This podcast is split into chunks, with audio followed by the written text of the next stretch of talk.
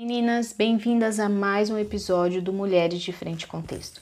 A ideia é compartilhar com vocês trecho de livros que eu tenho lido e que tem me feito muito bem. Só lembrando para que você tenha acesso a todo o nosso conteúdo, se inscreva aqui no canal do Diferente Contexto, deixa seu like, ativa o sininho e se for útil, siga também nossas redes sociais, arroba Diferente Contexto. Na descrição desse vídeo você também pode encontrar os links para os nossos grupos de mulheres, tanto do Telegram quanto do WhatsApp. Hoje eu gostaria de ler com vocês parte do livro A Lei da Bondade, Servindo com o Coração e com as Mãos, editora fiel Mary Beck. Apêndice 4. Mamãe, por favor, não vá. Qual a sua profissão? Eu tenho muitas cozinheira, jardineira, especialista em saneamento, gerente, secretária, enfermeira, professora, motorista, árbitro de futebol, vice-presidente de uma pequena companhia, guarda de segurança, vendedora, decoradora de ambientes, cozinheira, garçonete, enfim, várias profissões. Eu tive formação formal para alguma dessas minhas profissões, confesso mas eu tenho aprendido a maioria delas através da experiência.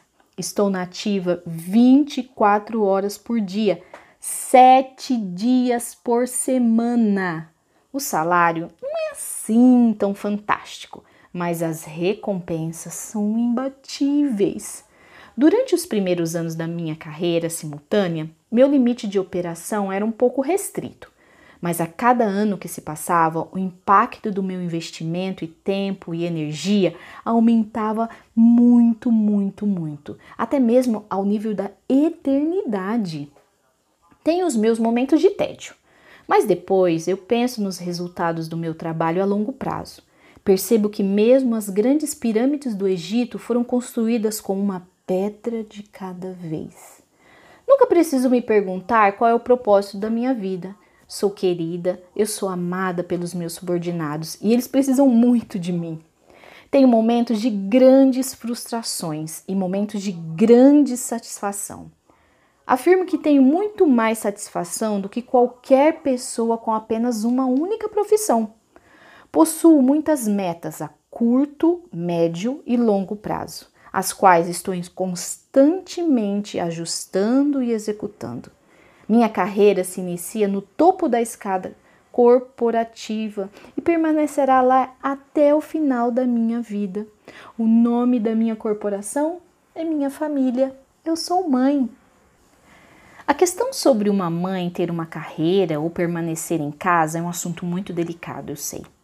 Há mulheres defendendo cada um dos lados e aquelas que estão divididas entre a paixão pelo assunto e a paixão pelos seus filhos. Mas eu gostaria de demonstrar aqui uma abordagem mais saudável, mais natural, mais bondosa e mais bíblica a respeito de como criar os filhos e permanecer com eles o maior tempo possível.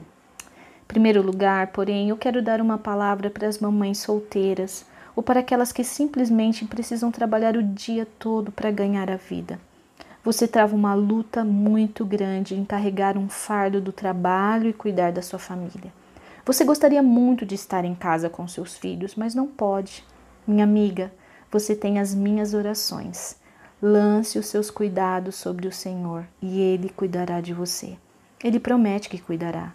Basta seguir os caminhos do Senhor e confiar nele em relação aos resultados. Deus não nos prometeu uma vida fácil, mas nos promete estar conosco. Eu sei que você deve ter frequentado a escola por muitos anos essa é uma posição na qual tem muitas oportunidades e que, em contrapartida, aumenta o seu nível de compromisso.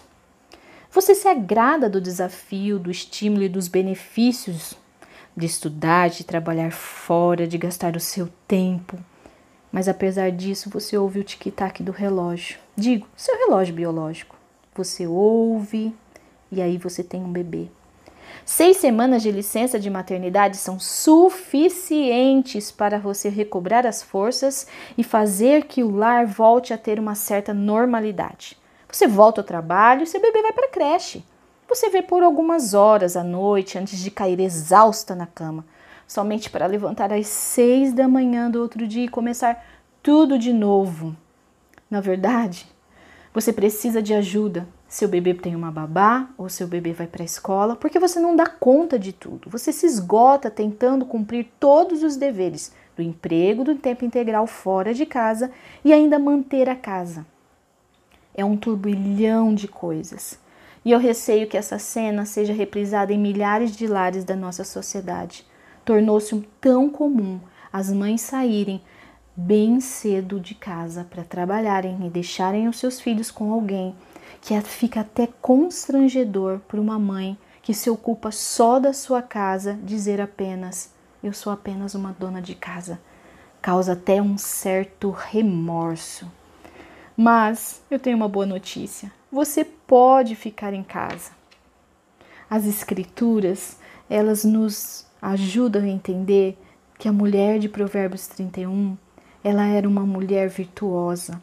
Ela era primeiramente retratada pelo seu papel de esposa. Ela cuidava bem do seu marido, ela cuidava do seu lar, cuidava das suas coisas, inclusive dos seus filhos. Ela falava com sabedoria, ela era diligente, ela não comia o pão da preguiça. Todos nós estamos acostumados com a mulher de Provérbios 31.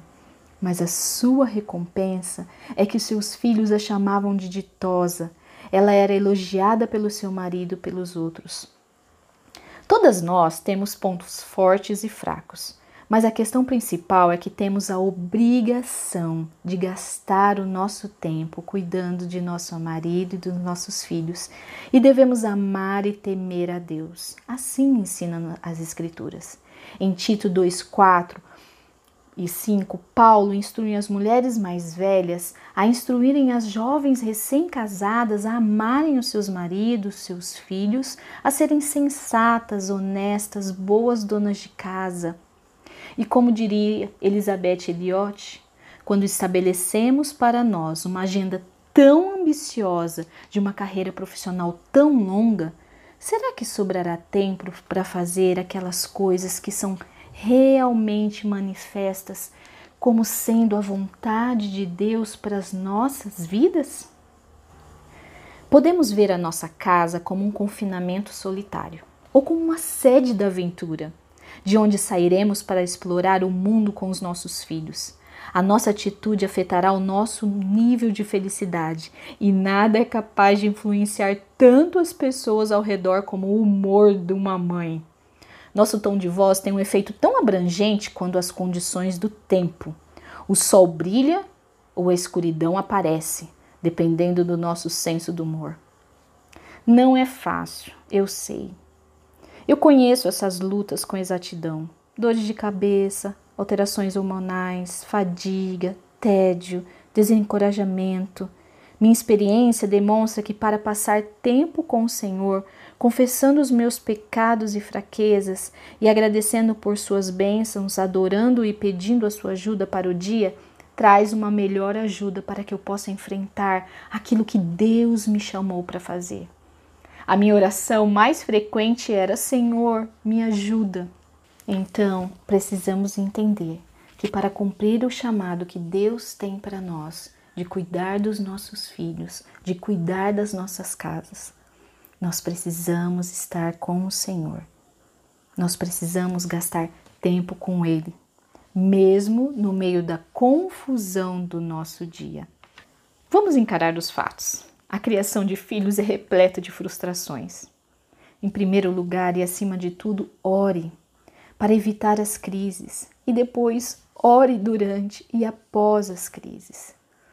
Deus nos chamou para cuidarmos dos nossos filhos, que são os nossos bens tão preciosos.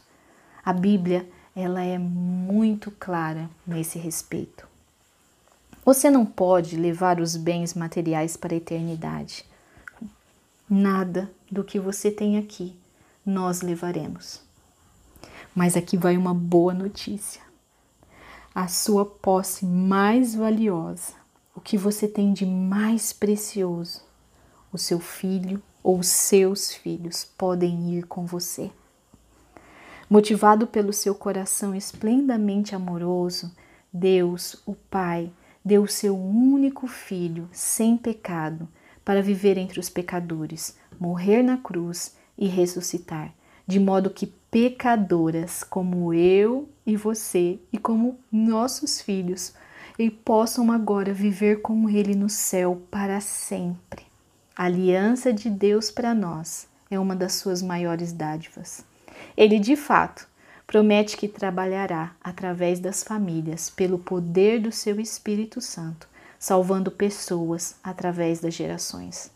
Você não deseja fazer tudo isso e fazer tudo o que estiver ao seu alcance para guiar os seus filhos no caminho que conduz ao Senhor?